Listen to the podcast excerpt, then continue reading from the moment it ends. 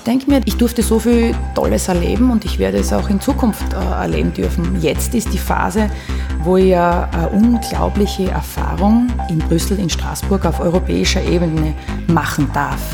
Wer hat die Gelegenheit und die Chance, über den Tellerrand zu blicken und so viel Neues zu erleben und zu lernen? Ich bin so dankbar für die Zeit, muss ich ehrlich sagen, obwohl man natürlich manchmal zurückdenkt, das ist klar, aber ich kann wirklich sagen, dass ich keinen einzigen Tag bereut habe.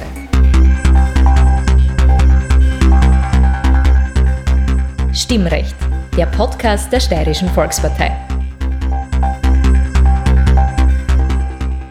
Stimmrecht bedeutet, wählen zu dürfen. Stimmrecht bedeutet aber ebenso, nicht nur zu reden, sondern auch etwas sagen zu wollen. Hören Sie rein und hören Sie zu. Wir bringen Ihnen die Politik und ihre Menschen näher.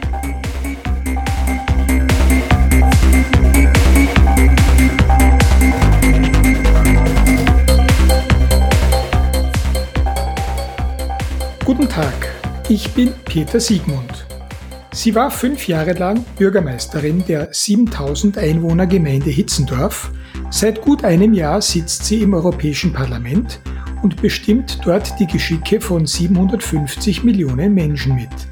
Simone Schmidbauer erzählt im Stimmrecht von ihrer Liebe zur erheirateten Landwirtschaft, wie diese jetzt ohne ihre Hilfe läuft und darüber, welche Tiere ihr ganz besonders am Herzen liegen.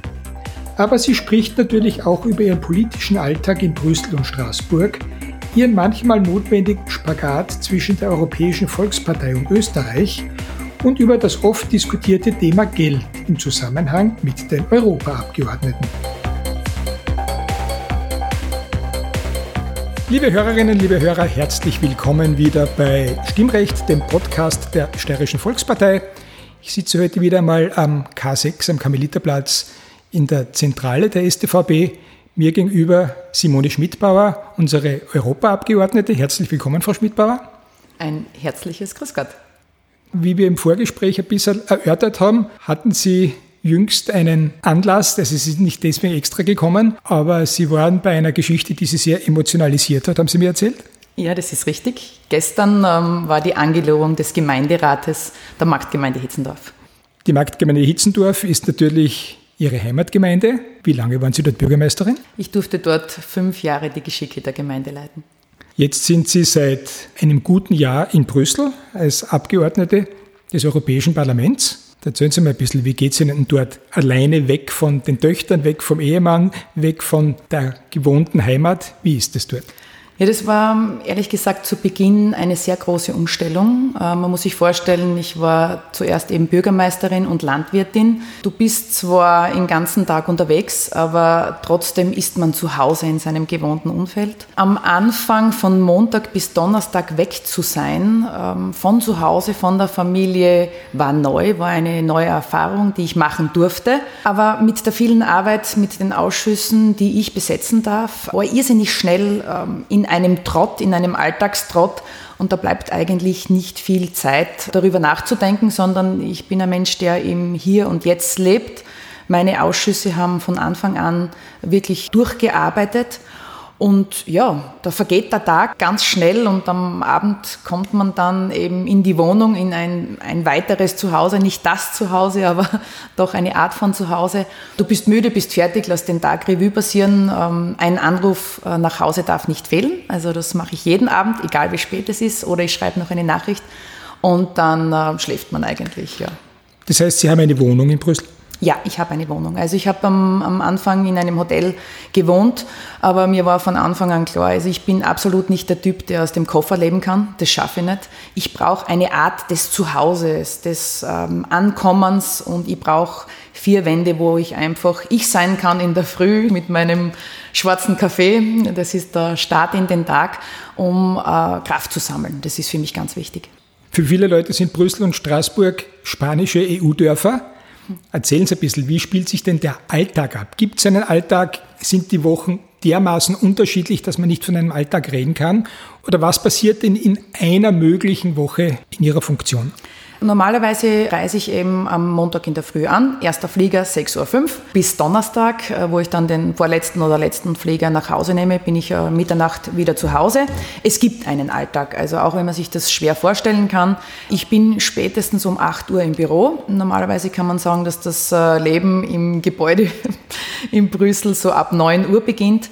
Die erste Stunde ist für mich ganz wichtig, weil ich da in Ruhe arbeiten kann. Also E-Mails beantworten, Telefonate führen, Vorbereitungen Vorbereitungen auf Ausschusssitzungen, vor allem wenn ich Redezeit habe, ich schreibe mir das alles selber.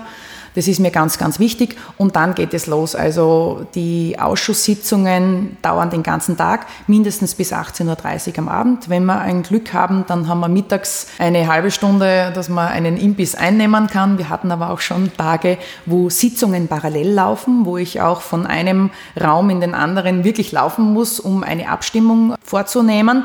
Und äh, wenn man dann super Mitarbeiter hat, so wie ich, die warten dann heraus mit einem Weckel und wäre ich dann, während ich laufe von einem Raum zum anderen, dann nehme ich noch schnell zwei Bissen, damit die Chefin ja nicht verhungert. Und äh, sind durchaus hektische Tage, aber sehr, sehr spannende Tage, weil sie einfach so vielfältig sind und das macht die Arbeit interessant. In welchen Ausschüssen sitzen Sie? Also ich bin im Agrarausschuss, im Ausschuss der regionalen Entwicklung und im Fischereiausschuss. Also die ersten beiden Agrarausschuss und Regionalausschuss, das war ein, ein Herzensanliegen für mich. Zum einen natürlich als, als Landwirtin die Interessen der Land- und Forstwirtschaft zu vertreten und mich einzubringen und als ehemalige Bürgermeisterin. Da habe ich wirklich, muss ich ehrlich gestehen, innerhalb der eigenen Fraktion sehr hart und bestimmt um diesen Ausschuss gekämpft, ja. Offensichtlich erfolgreich. Ja, also ich kann es auch, wenn es sein muss, dann kann ich durchaus bestimmt sein. Sie haben den Ausschuss angesprochen. Wenn ich richtig informiert bin, sind die beiden Sitzungsorte der EU mit Straßburg und Brüssel so definiert, dass die Plenarsitzungen in Straßburg stattfinden und die Ausschüsse in Brüssel? Ja, das ist korrekt. Warum ist das so? Warum kann man nicht an einem Ort beides machen? Ja, das wäre mein großer Wunsch. Also das, was Sie gerade angesprochen haben. Fakt ist, dass es EU-Verträge gibt und in diesen Verträgen ist ganz klar äh, niedergeschrieben und definiert, dass äh, mindestens zwölf Sitzungen in Straßburg zu leisten sind. Ob das sinnvoll ist in der heutigen Zeit oder nicht, darüber können wir diskutieren. Es gibt zusätzlich auch noch äh, Mini-Plenartagungen. Sollte eben Straßburg gerade nicht auf der Tagesordnung sein und wir haben aber Gesetze, die es dringend zu beschließen gibt, dann äh, gibt es in Brüssel die Möglichkeit einer Mini-Plenartagung. Die findet immer Mittwochnachmittag bis Donnerstagnachmittag statt. Wir haben auch äh, einen großen Saal, wo diese Sitzungen abgehalten werden können. Und äh, es ist eine Frage der Zeit und, und hoffentlich auch ja, des Menschenverstandes, um uns darüber Gedanken zu machen, ob Straßburg und Brüssel überhaupt noch notwendig sind. Zwischen Straßburg und Brüssel liegen ein bisschen mehr als 400 Kilometer, glaube ich. Ja. Wie legen Sie die zurück?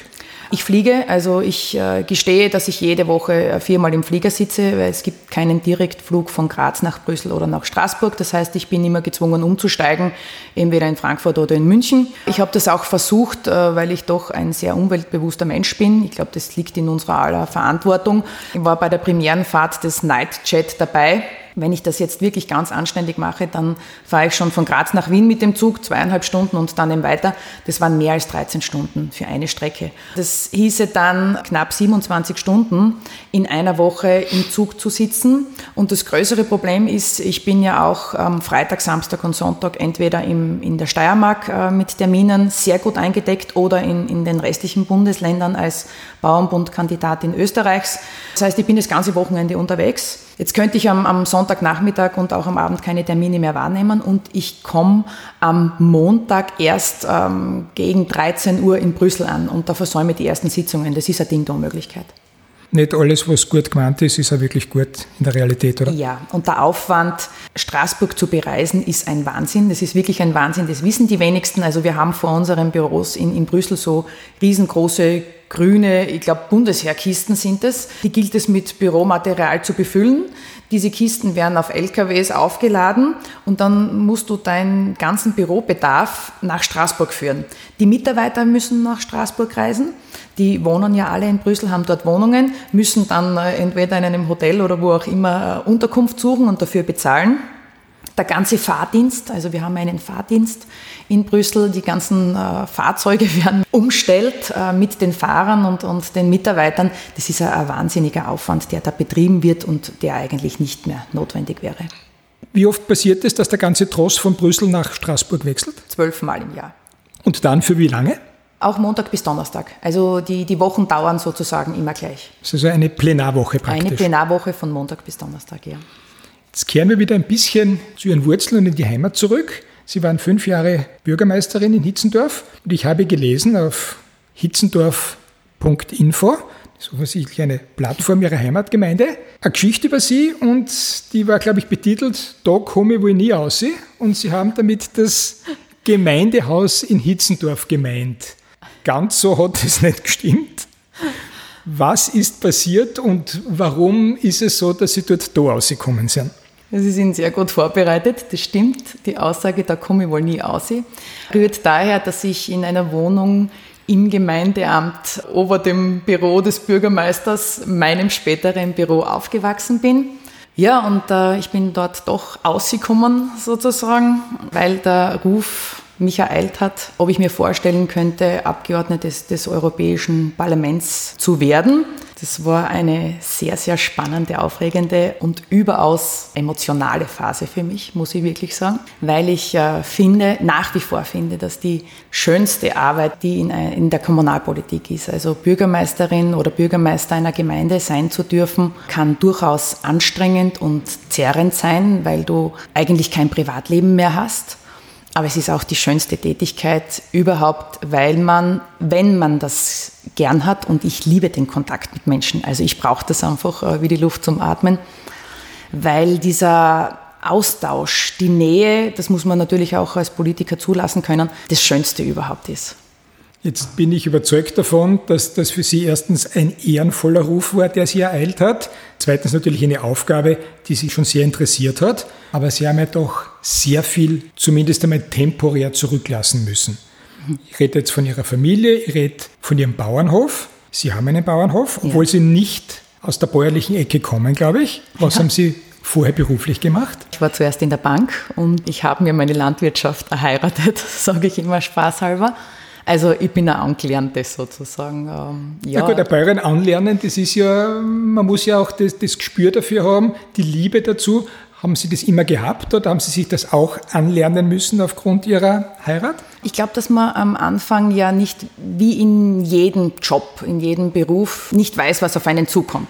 Ich war immer schon seit Kindheit an, also das haben meine Eltern immer gesagt, ein Magnet für Tiere. Also Tiere waren mir immer schon wichtig und ich kann mich erinnern, ich habe ähm, so ja, während meiner Sturm- und Drangzeit oft spaßhalber gesagt, also für mich kann als Mann nur ein Bauer in Frage kommen, weil jeder andere würde mit meiner Tierliebe nicht fertig werden.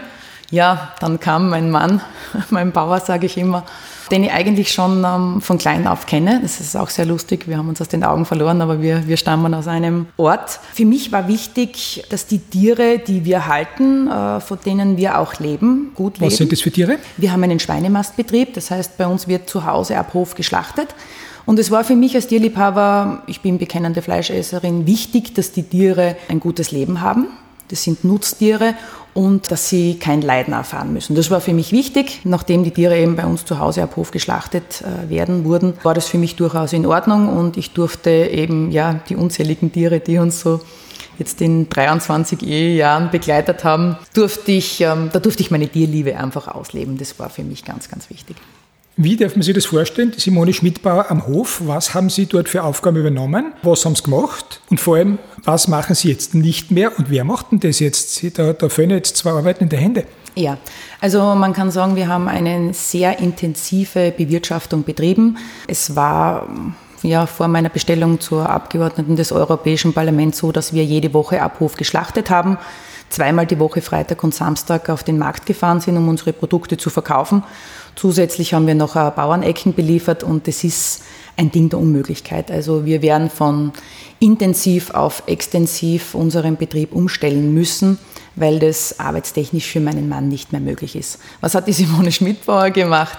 Also ich war bei der Fleischzerteilung dabei, ich habe Würste gemacht, ich habe Leberknödel gemacht, ich habe Semmelknödel, Schweinsbraten, alles. Ich habe Platten gemacht und uh, die große Liebe war, war das Marktfahren, der Verkauf. Da wären wir wieder bei den Menschen das hat mir einfach Spaß gemacht, der Austausch äh, mit den Leuten, weil du irrsinnig viel zurückkriegst. Und das ist eine ganz andere Arbeit, weil die Menschen dankbar sind, dass du da bist, dass sie ein gutes Produkt kaufen können. Das hat etwas sehr Wertschätzendes. Ich habe gelesen, Sie haben auch ein Wildgehege zu Hause. Stimmt das? Ja, ich bin, ich bin Jägerin ja. und wir haben ein Dammwildgehege. Das rührt äh, eigentlich nur als eine praktische Angelegenheit. Ich hatte früher meine Pferde zu Hause. Nachdem ich meine aktive äh, Reitzeit, meinen Dressursport eben beendet habe, waren die Pferde bei uns zu Hause und jetzt habe ich nur noch ein, ein altes Pferd mit 27 Jahren. Der kann erstens nicht alleine gehalten werden und, und ist nicht imstande, diese Koppel abzufressen. Und so haben wir uns mit einem Nachbarn zusammengetan und haben uns entschieden, ein Dammwildgehege anzulegen. Jetzt haben wir über Schweine gesprochen, über Pferde gesprochen, über Dammwild gesprochen.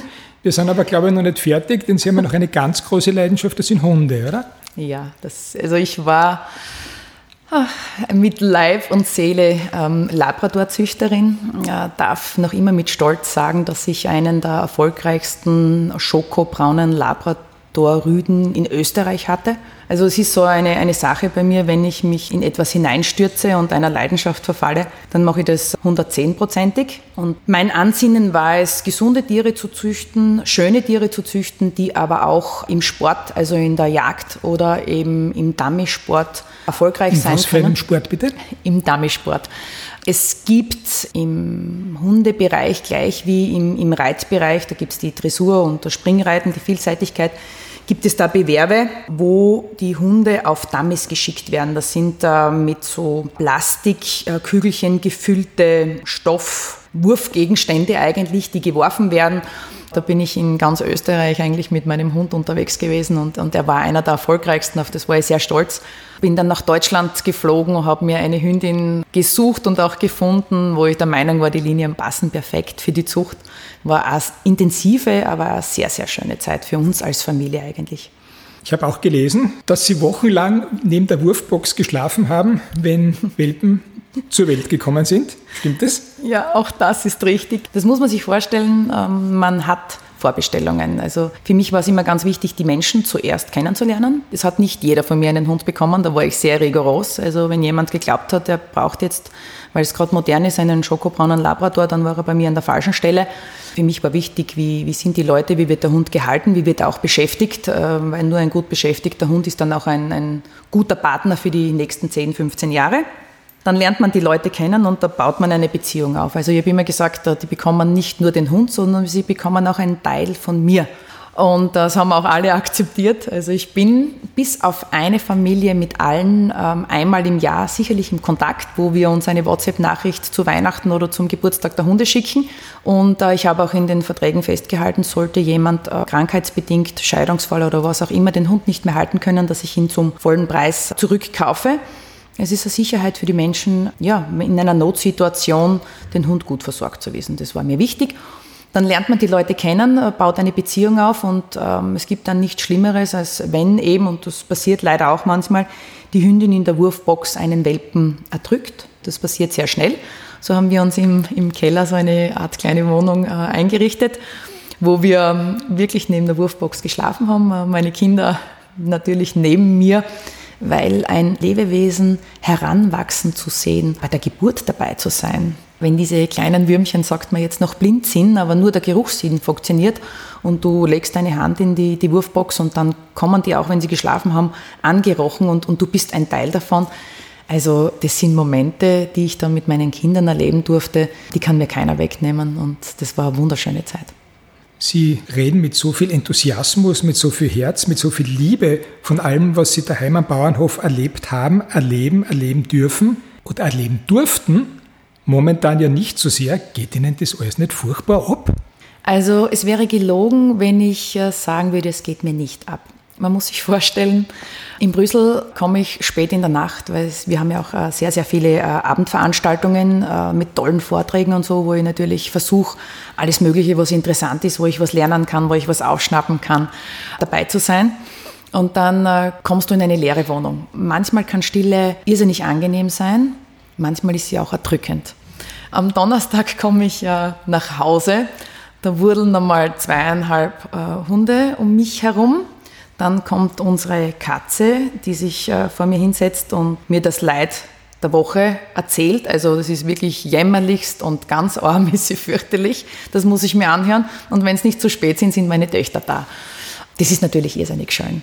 Aber ich denke mir, ich durfte so viel Tolles erleben und ich werde es auch in Zukunft äh, erleben dürfen. Jetzt ist die Phase, wo ich eine unglaubliche Erfahrung in Brüssel, in Straßburg auf europäischer Ebene machen darf. Wer hat die Gelegenheit und die Chance, über den Tellerrand zu blicken und so viel Neues zu erleben und zu lernen. Ich bin so dankbar für die Zeit, muss ich ehrlich sagen, obwohl man natürlich manchmal zurückdenkt, das ist klar, aber ich kann wirklich sagen, dass ich keinen einzigen Tag bereut habe. Ihre beiden Töchter sind 19 und 22, haben Sie mir vorher gesagt. Das heißt, die Situation, dass Sie Ihren beiden Töchtern gegenüber jetzt vielleicht ein irgendwie geartetes schlechtes Gewissen hätten, weil sie vier Tage in der Woche nicht da sind, die wird ja nicht mehr existieren, nehme ich an. Das sind zwei erwachsene Frauen im Prinzip. Sie schauen mir jetzt an, Sie lächeln ein bisschen. ja, ich glaube, es ist egal, wie, wie alt deine Kinder sind. Also mir geht es auf jeden Fall so, Mama bleibt Mama. Und wenn ich jetzt sagen würde, dass ich nicht in, in meiner ganzen politischen Zeit kein einziges Mal ein schlechtes Gewissen gehabt hätte, dann wäre das gelogen. Und ich glaube, man muss auch für Frauen, die schon in der Politik jetzt sind oder die die Entscheidung treffen, eine Verantwortung, egal in welcher Position, übernehmen zu wollen, die darf man auch nicht belügen und man darf nicht nur sagen, es gibt nur die tollen, die wunderbaren Tage, es gibt auch Tage, wo man ein schlechtes Gewissen hat, wo, wo die Kinder krank sind und du musst trotzdem wegfahren und das sind wichtige Termine. Wenn einmal der Liebeskummer plagt, was auch immer, dann brauchen Kinder, also vor allem auch die Töchter, die Mama und ich glaube, wir haben das sehr gut gemacht. Also wir, wir schreiben in unserer Familiengruppe, sehr lustig, das kann auch einmal ganz schnell äh, während einer Sitzung sein. Ich werde mich immer zurückmelden, wir machen FaceTime-Anrufe, es funktioniert und ich habe festgestellt, dass die Zeit, die wir dann haben, die genießen wir und verbringen wir viel intensiver. Wir, wir nutzen die Zeit miteinander besser und ja, sehr oft, dass meine Kinder jetzt einfach so an mir vorbeigehen und die Mama einfach ganz schnell drücken. Wirklich toll. Von dem her glaube ich trotzdem, obwohl ich viel Zeit entbehren musste, dass mein Mann und ich, und es geht nur mit einem, mit einem Partner, der voll hinter dir steht, dass wir trotzdem äh, nicht alles, aber sehr viel richtig gemacht haben. Gehen wir wieder zurück nach Brüssel. In Hitzendorf, das gut 7000 Einwohner hat, glaube ich, waren Sie eine von 25 Gemeinderäten. In Brüssel sind Sie jetzt eine von 705 Abgeordneten die einen Kontinent mit knapp 750 Millionen Einwohnern repräsentieren. Dieser Sprung ist ein atemberaubender.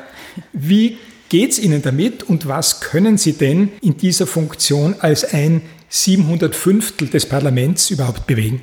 Also der Sprung ist, ist, ähm, war gewaltig, ähm, muss ich ganz offen und ehrlich sagen. Und ich habe es ähm, in der ersten Ausgabe unserer ÖVP-Zeitung versucht so zu erklären. Früher durfte ich für über 7000 Menschen die Verantwortung tragen. Jetzt betrete ich von Montag bis Donnerstag ein Gebäude, in dem über 7000 Menschen arbeiten. Also das ist Hitzendorf, immerhin die viertgrößte Gemeinde des Bezirkes Graz-Umgebung, in einem Riesengebäude. Da kann man sich das einmal bildlich, also ich versuche immer bildlich, Geschichten zu erzählen und die Leute auch mitzunehmen auf meiner Reise.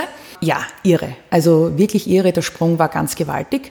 Aber erstens bin ich die gleiche geblieben und zweitens ist es mir als Person egal, ob ich jetzt die Verantwortung für 40 Personen trage, für, für 7000 oder wenn ich das jetzt durchdividiere, dann sind es gerundet 1,1 Millionen Menschen wahrscheinlich, ja, 1,1 Millionen Menschen, für die ich verantwortlich bin, das ist egal. Wenn du deine Arbeit ernst nimmst und bereit bist, Verantwortung zu tragen, wenn du, wenn du die Arbeit liebst, dann ist es egal, wie, wie, wie, wie viele Menschen. Was kann ich bewegen? Sehr viel. Wenn du bereit bist, dich einzubringen, ähm, auch durchaus es manchmal wagst, kritische Wortmeldungen von dir zu geben. Und ich bin eine Praktikerin. Also in meinen Ausschüssen bin ich eine Praktikerin. Das ist auch etwas, was mich intensiv zum Nachdenken angeregt hat. Im Agrarausschuss zum Beispiel sind jetzt über 40 äh, Mitglieder und wir sind zehn oder maximal elf, die äh, Praxis aus der Landwirtschaft mitbringen, wo ich sagen kann, ich weiß, wovon ich rede. Und das regt schon zum Nachdenken an, wenn andere dann erzählen wollen, wie eine Berufsgruppe ihre Arbeit zu verrichten hat. Ich glaube, dass ich mir Gehör verschafft habe und das, das macht mich stolz. Jetzt habe ich eine Frage, die mir wirklich unter den Nägeln brennt. Und ich bin so froh, dass ich einmal eine Abgeordnete zum Europäischen Parlament fragen kann. Sie sitzen für die Europäische Volkspartei im Parlament und Sie sitzen als Österreicherin im Parlament. Jetzt muss es ja Situationen geben, wo abgestimmt wird und die Europäische Volkspartei möchte eine Entscheidung, die für Österreich nicht ideal ist. Stimmen Sie als EVP-Abgeordnete ab oder stimmen Sie als Österreicherin ab? Ich stimme als Österreicherin ab. Das geht. Das geht. Also wir haben keinen Clubzwang sozusagen unter Anführungszeichen. Wir haben Fraktionssitzungen, wo wir die Tagesordnung besprechen. Und jeder der ÖVP-Abgeordneten Österreichs, wir besetzen ja verschiedene Ausschüsse, ist mit seinem jeweiligen verantwortlichen Ministerium in Wien in Kontakt. Da halten wir Rücksprache. Ist es eine Linie, die für Österreich passt? Können wir damit ähm, oder fügt es womöglich Schaden zu? Ich bin bekennend und sehr stolz darauf, Mitglied der österreichischen Volkspartei sein zu dürfen. Natürlich ist diese ein Teil der EVP, der Europäischen Volkspartei. Und es ist, ja, ich glaube, eine Charaktereigenschaft, dass wenn wir mit der Linie der EVP nicht mit können, dass wir natürlich unseren Fraktionsvorsitzenden Manfred Weber darüber informieren. Das ist ein Gebot der obersten Stunde. Es gibt durchaus äh, Abstimmungen, wo ich schon dagegen gestimmt habe. Ich brauche natürlich eine Erklärung, eine sinnvolle Erklärung für meine Kolleginnen und Kollegen. Die müssen ja dann auch wissen und sich ungefähr ausrechnen können, geht diese Abstimmung gut oder geht sie eben nicht gut. Aber immer wiederkehrend Atomenergie und Gentechnik, das sind für mich absolute No-Gos. Das wissen auch alle und ich stehe auch zu meiner Meinung. Aber man muss sie begründen können und man muss es vorab kundtun. Das gehört sich einfach. Jetzt freuen wir uns alle darüber, dass eine Steirerin im Europäischen Parlament sitzt. Dürfen wir uns darüber freuen, weil wir einfach stolz drauf sind? Oder dürfen wir uns auch darüber freuen, weil die Steirerin Simone Schmidbauer auch etwas für die Steiermark bewegen kann? Geht im Europäischen Parlament irgendwas, das der Steiermark hilft? Können Sie auf unser Bundesland überhaupt irgendwie Rücksicht nehmen in diesem Konsortium? Ich erzähle sehr oft, was bei uns sehr, sehr gut läuft. Wir mögen zwar in der europäischen Sicht klein sein, aber die Steiermark ist irrsinnig innovativ. Wir müssen unsere Geschichten erzählen, unsere Erfolgsgeschichten erzählen, die anderen daran teilhaben lassen, denn die können von der unter Anführungszeichen kleinen grünen Mark enorm viel lernen. Und in meinen Wortmeldungen erwähne ich das immer wieder, weil ich glaube, der europäische Gedanke sollte ja nicht dann irgendwann irgendwo bei einer Grenze aufhören, sondern wir müssten ja viel mehr Energie investieren, um voneinander zu lernen. Man muss es leben. Das ist ja auch ein Stolz, Steirer oder Steirerin in dem Fall sein zu dürfen. Natürlich bei Entscheidungen habe ich die Steiermark immer im Kopf. Wenn gleich ja ganz viel Entscheidungen getroffen werden, die dann natürlich auf Bundesebene geregelt werden müssen, aber Steiermark ist immer mit dabei, ist ganz klar. Jetzt muss ich auch auf ein Thema kommen, das nicht ganz so angenehm ist und nicht ganz so ein Wohlfühlthema ist, wie einige derer, die wir bis jetzt behandelt haben. Es geht ums Geld und es geht um die Funktion im Allgemeinen. Oft wird gesagt, vor allem bei Politikern, die schon eine längere bundespolitische Karriere hinter sich haben, die werden nach Brüssel weggelobt, die sind dort und verdienen nur ein bisschen was. Das bisschen ist gar nicht so schlecht. Ich habe mir jetzt die Summen herausgeschrieben. Wenn sie nicht richtig sind, korrigieren Sie mich bitte. Der monatliche Bezug beträgt 8.020 Euro brutto. Die pauschale Spesenvergütung beträgt 4.320 Euro. Das Taggeld beträgt 306 Euro. Dazu kommt die Vergütung der tatsächlich entstandenen Kosten der Reisen zum und vom Ort der Parlamentssitzungen. Stimmt das? Also ich muss Ihnen ganz offen und ehrlich sagen, ich weiß, dass unser äh, Gehalt gleich des eines Nationalratsabgeordneten ist. Schauen wir bitte, ob das Taggeld noch aktuell ist. Ist bei 300. Das sind aber trotzdem Summen, wo der Normalbürger schon ganz schön mit den Ohren schnackelt, oder? Ist das jetzt, was wir sagen, steht uns zu? Verdienen wir im doppelten Sinne, wir kriegen es und wir verdienen es auch? Oder wie argumentieren Sie denn, wenn dieses Gespräch auf Sie zukommt? Also ganz viele sagen natürlich bei Politikern, dass das, die leisten eh nichts oder die, die machen eh nichts und dafür kriegen sie viel. Viel ist immer eine Frage.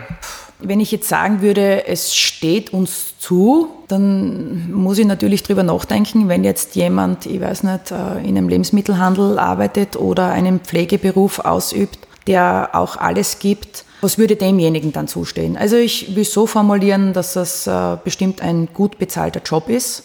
Ich für meinen Teil, und ich kann nur für mich reden, habe mich niemals, wenn mir etwas angeboten wurde, gefragt, was werde ich da verdienen, weil mich die Arbeit interessieren muss. Ich kann für mich sagen, vollkommen wertfrei, dass dieser gut bezahlte Job, für den arbeite ich auch sehr, sehr viel, habe äh, mein ganzes Leben, mein Familienleben umkrempelt, muss man auch ganz offen und ehrlich sagen. Du bist weg von zu Hause, du, du bist das ganze Wochenende unterwegs. Ich leiste für meinen Teil sehr, sehr viel und bin dankbar über die Bezahlung. Das braucht man gar nicht reden. Ob das jetzt zu viel oder für manche zu wenig ist, ähm, ja, das kann man in den Raum stellen. Mir passt's äh, ganz offen und ehrlich. Und es ist halt, wie man die Arbeit gestaltet und wie viel ich bereit bin auch zu geben. Ähm, es gibt sicherlich auch Kolleginnen und Kollegen, das habe ich in dem Jahr schon gemerkt, ja, da fragt man sich schon, äh, ob das Gehalt auch mit einer Verpflichtung oder mit einer Anwesenheitspflicht einhergehen sollte. Nur ich für mich weiß, was ich leiste, was ich bereit bin zu leisten. Von dem her, ja, ist es ein Job und, und ein Gehalt und ich bin dankbar dafür. Sie sind jetzt seit einem guten Jahr in dieser Position, haben jetzt in dieser Periode noch knappe vier Jahre vor sich. Mhm. Was erwarten Sie in der Zeit? Wird sich da irgendwas Ihrer persönlichen Auffassung nach ändern? Wird es zur Routine? Ist da ohnehin die Geschichte so gestaltet, dass da alle Wochen etwas Neues auf Sie zukommt? Wie sehr wissen Sie im Vorhinein, was passiert? Und wie sehr hat sich Corona da jetzt ausgewirkt? Also im Prinzip ist es so, dass wir für ein ganzes Jahr lang die Planung haben. Wir, wir wissen jetzt schon eben, wie 21, 22 ausschauen wird. Die, die Tagesordnungen der Sitzungen äh, fährt man normalerweise mindestens eine Woche vorher. Das ist auch ganz wichtig für die Vorbereitung gut gestalten zu können. Rücksprache mit den Ministerien, weil äh, die sind ja alle sehr beschäftigt und warten nicht, wenn wir dann äh, ständig eben Fragen stellen oder sonst irgendetwas. Das haben wir. Zur Routine ist es eigentlich nach wenigen Wochen geworden, muss ich ganz offen und ehrlich sagen. Es ist jetzt so, dass bei uns immer ein, ein Koffer, der Steiermark-Koffer natürlich, bei uns herumsteht oder herumliegt, der eben wieder ausgeleert oder wieder befüllt wird.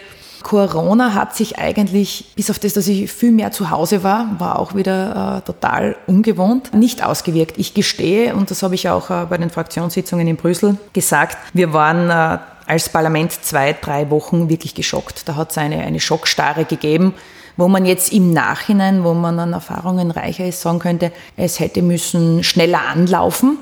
Aber das war eine noch nie dagewesene Krise, also bestimmt nichts vergleichbar mit der Nachkriegszeit. Ähm, dann muss man einem so großen Apparat auch Zeit geben, sich ja umzustellen. Wir waren dann eigentlich immer handlungsfähig, das muss man auch sagen, das ist sehr, sehr wichtig. Wir leben Gott sei Dank in einem digitalen Zeitalter.